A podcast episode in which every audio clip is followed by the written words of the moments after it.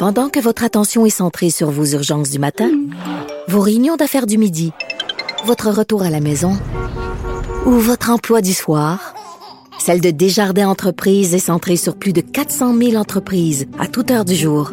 Grâce à notre connaissance des secteurs d'activité et à notre accompagnement spécialisé, nous aidons les entrepreneurs à relever chaque défi pour qu'ils puissent rester centrés sur ce qui compte, le développement de leur entreprise.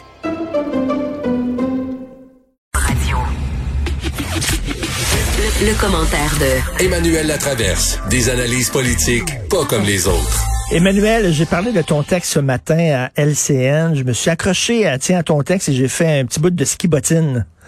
Ah oui? tu me racontes ça, c'est intéressant. non, non, parce que je dis que tu avais tellement raison. C'est du nationalisme mal placé. Hein? On veut rien savoir de l'application canadienne de traçage. Nous autres, on, on va s'en faire une made in Québec. Et comme je disais à Jean-François Guérin, tu sais, t'es tombé en bas du bateau, t'es dans l'eau, quelqu'un te jette une bouée de sauvetage, tu nages jusqu'à bouée, tu regardes, tu dis ah, made in China, ça me tente pas. Peux-tu m'envoyer une bouée made in Québec, s'il vous plaît? Donné, là, tu sais. C'est un peu bizarre. Mais là, au moins, dans mon esprit, en plus, il y a une forme de faux nationalisme là-dedans. Il faut, faut se rappeler que ce débat-là sur une application de, de traçage, de prévention, en tout cas, il y a différentes formules, ne date pas de cet été. Hein? Le, le débat a commencé à faire rage là, à mi-avril, au mois de mai. Et on sait, je comprends M. Legault de dire ben, il faudrait regarder si au Québec on est capable de le faire. Il y a quand même l'Institut euh, sur l'intelligence artificielle MILA à Montréal, parmi les plus grands cerveaux en la matière. Eux, ils ont proposé une application au gouvernement fédéral. Hein? Et c'était pas une application de traçage, c'était plutôt une application de, de, de prévention, d'avertissement, mais qui reposait sur énormément de données et de données personnelles aussi. Et c'est à cause de ce risque-là que le gouvernement a dit non. Ça, c'est au mois de juin. Si vraiment M. Legault était animé par un désir bien placé de nationalisme économique, puis de dire, avant d'embarquer dans l'aventure d'Ottawa, qui est finalement une aide de traçage en appui aux efforts d'enquête épidémiologique, nous, on veut aller plus loin, mais c'est au mois de juin qu'il fallait se mettre à travailler là-dessus. Il Ben fallait oui. travailler là-dessus tout l'été. Puis fallait. Non, mais- Et moi, ce qui m'a surpris, c'est à quel point le gouvernement a laissé comme poireauter ça. On est arrivé avec une commission euh, parlementaire au mois d'août, comme si le gouvernement voulait se dédouaner d'avoir pris cette décision-là, hein, faire porter le poids à tout le monde. Et toute la discussion était à côté de la plaque. Parce que toute la discussion tournait autour des données personnelles. Hum. Puis Mm. tous les experts déjà au Canada avaient dit que c'était pas un enjeu les données personnelles. Puis il a fallu après ça, à partir de la mi-août, que le ministère se mette à faire des vérifications sur les données personnelles. Pourquoi il n'a pas commencé à faire ça au mois de juin? Ben complètement. Puis écoute, pour monsieur, madame, tout le monde, on est en pleine pandémie. Que ce soit une application made in Canada, une application faite au Québec, who cares? Ben, plus que ça, même, moi, je te dirais, c'est jusqu'aux dernières nouvelles, le Québec fait encore partie du Canada. ben, oui, Et ça a l'air. jusqu'aux dernières nouvelles, il y a encore des gens qui font des affaires, qui sont forcés de se déplacer, qui doivent aller d'un endroit à l'autre au Canada. Alors, pour ces gens-là, est-ce que c'est mieux qu'il y ait une seule application nationale ou c'est mieux que chaque province ait son, sa bébelle? Ben non. Ben non. Puis, le, le message contradictoire encore, tu sais, pendant des semaines, on nous dit non, non, non, c'est pas fiable, cette application-là. Puis là, on nous dit, oh, finalement, on a regardé ça, puis elle est bien correct. Mais là, Oui, puis et c'est très, et on, on le conçoit, le, c'est très difficile de gagner l'adhésion de la population à ces applications-là. L'Ontario a mis tout son poids derrière. M. Trudeau a quasiment fait une, euh, une info pub le soir euh, de son discours à la Ben, nation ben pour oui. dire aux Canadiens de télécharger l'appli COVID. Puis encore là, on est en bas de 3 millions de personnes qui l'ont téléchargé en ce moment. Donc, si tu que 3 millions de personnes qui, c'est moins tu de gens qui la téléchargent, moins elle est utile. Parce que moi, j'ai beau l'avoir téléchargée, si mon téléphone parle pas à ton téléphone, ben, ça me n'en a sert à rien. Ben oui. Alors, moi, mon inquiétude, c'est que là, on commence à essayer de convaincre les gens de l'utiliser. Ben, c'est pas pour cette vague-ci qu'elle va être utile, là. C'est pour la C'est pour troisième peut-être La vague? prochaine, si on réussit.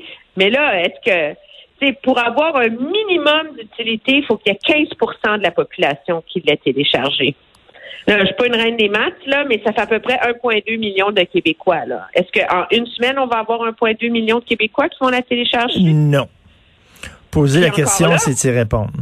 Ça prend deux semaines d'usage parce qu'elle garde en tête, elle garde comme dans son dans sa mémoire pendant deux semaines les codes des, des téléphones cellulaires à cause de la période d'incubation. Donc, on l'a manqué, cette vague-là. Là.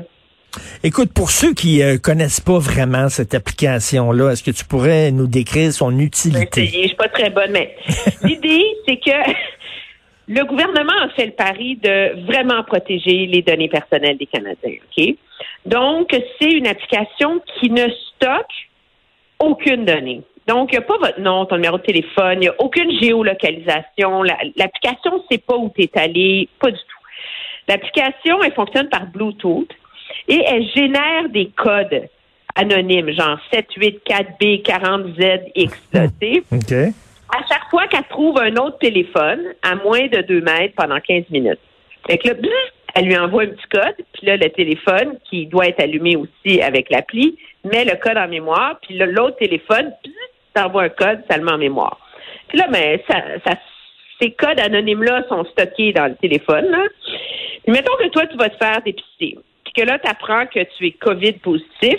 OK. Mais là, tu vas obtenir un, un numéro, un code de positif que tu vas mettre dans ton appli.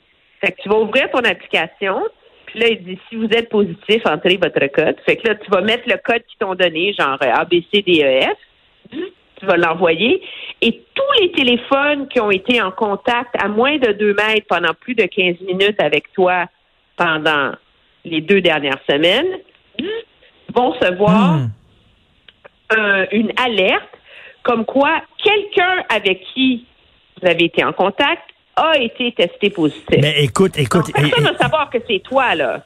Non, mais Emmanuel, ça demande quand même un certain degré d'altruisme, c'est-à-dire de penser aux autres, de rentrer ton code pour dire que tu es positif. Là, il y a bien des gens qui vont dire, ben, je veux pas qu'ils sachent que je suis positif. Puis tu sais, sais, déjà, on, on a de la misère, là, à ce que les gens répondent à des questions.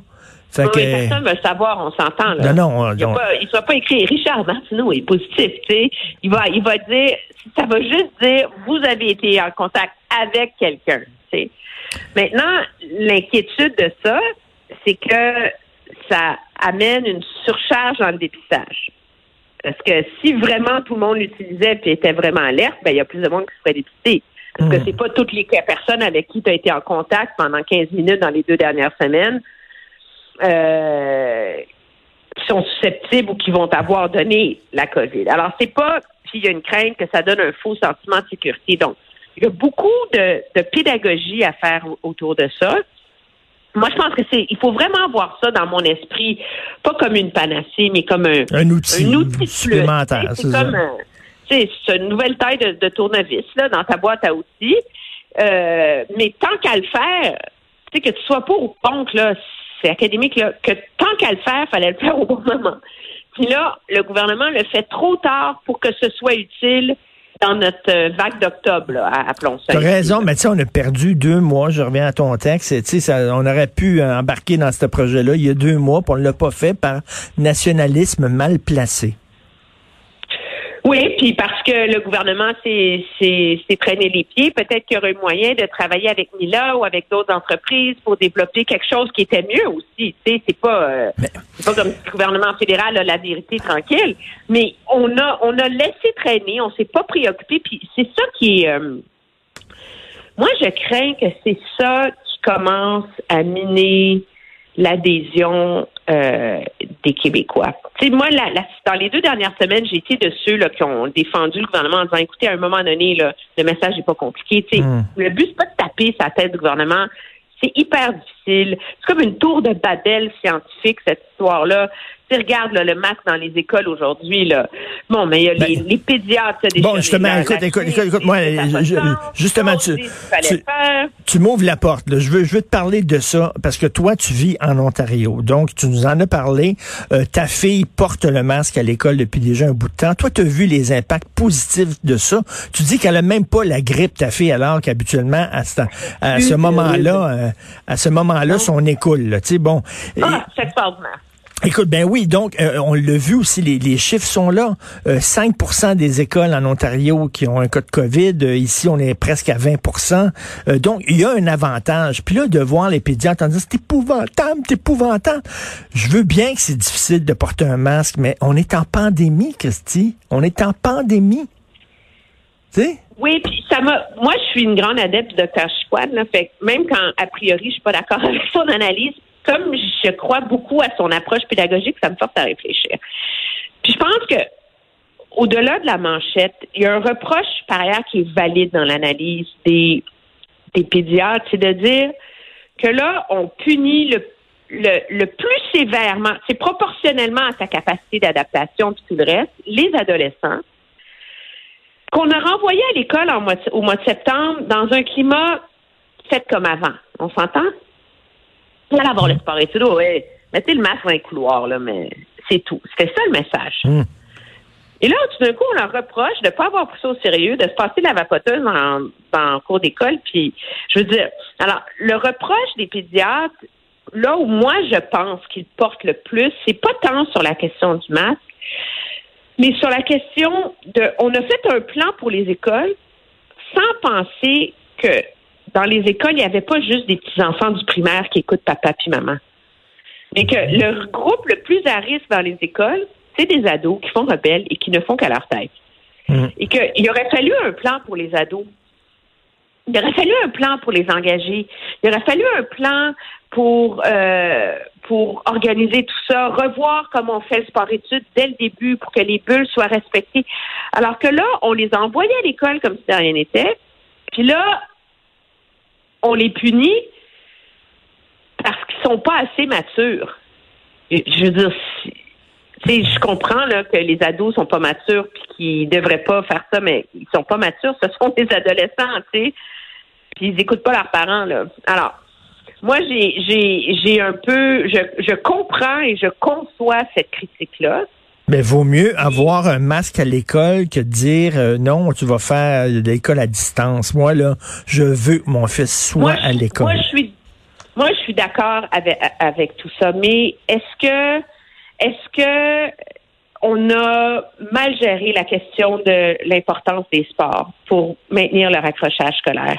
Tu sais, je trouve que c'est, c'est, euh, moi, j'ai beaucoup, moi, j'ai pas d'inquiétude sur les enfants qui ont des parents qui ont des bonnes jobs, qui sont éduqués, qui font partie, de la classe moyenne, euh, tu sais, que les choses vont bien, ou ils ont des parents hyper engagés, qui croient à leur éducation, peu importe leur statut social. Mais c'est la grande proportion d'ados qui sont pas dans ces foyers-là, qui sont à risque. Et si la priorité, c'était de préserver l'école, fallait que la priorité soit de les protéger, ces enfants-là et ces ados-là. Et le reproche qui était mis, c'est que dans les mesures qui ont été annoncées hier, bien qu'elles soient semblent cohérentes dans la dans la logique, je pense, du fait qu'il faut resserrer les mesures dans les écoles, puis de toute façon, le masque, ça fait des lustres qu'on aurait dû le mettre à l'école. Mais il n'y a rien pour accompagner. Fait qu'on vient de les lâcher encore, ces, Mm. ces jeunes-là, qui sont le prétexte pour garder les écoles ouvertes absolument. Puis c'est là que le gouvernement a l'air toujours en retard d'une étape. tu sais. Ben, on est tout le temps en retard d'une étape. On était en retard d'une étape sur le le... masque à l'école dès la rentrée scolaire, là. Le signal clair dans la tête de tout le monde, c'est que c'est grave, c'est sérieux, puis on n'y est pas avec ça. Bon, on est tout le temps en retard d'une étape. Regarde sur euh, l'interdiction du déplacement de personnel à CHSLD, ce qu'avait fait la Colombie-Britannique, on est en retard. Sur le port du masque à l'école, on est en retard. Je veux dire, euh, sur euh, sur la- l'application fédérale, deux mois plus tard, Se embaucher davantage de personnel pour faire du ménage puis du remplacement dans les écoles. en retard. Allô? Pourquoi on fait ça au mois d'octobre? Et donc, c'est est-ce que est-ce que le problème est politique? Ou est-ce que le problème, c'est que la santé publique, elle a un rôle de prévention et le gouvernement, en essayant d'épargner la chèvre et le chou, se ramasse à agir à la 25e heure et je pense que ça ça contribue à l'esprit de tour de Babel qu'on voit Tout en ce fait. moment, où tous les experts remettent en doute sans cesse les positions du gouvernement, qui est toujours pris sur la défensive à cause de ça, tu sais. Tout à fait, Emmanuel. Et d'ailleurs, je, je tiens à souligner que tu nous as quand même dit, euh, ça marchera pas pour cette vague-là, ça sera pas utile pour cette vague-là, mais la prochaine peut-être, une troisième Ben, vague. Non, non, mais moi, moi, je l'ai sur mon téléphone. Puis j'ai, j'ai des collègues. tu sais, J'ai, par- j'ai parlé à des gens à l'époque qui ont travaillé chez BlackBerry, qui ont aidé à la développer. Mais le commissaire à la vie privée, c'est pas un enjeu de vie privée. C'est un enjeu de- d'abnégation sociale. Tu le fais, tu le fais, puis ça coûte pas cher, ça demande rien. Je vais la télécharger tout de suite à la fin de l'émission. Merci, Emmanuel. Ah, bravo, j'en aurais convaincu un. Merci, Emmanuel Latraverse. Bonne journée. Au revoir.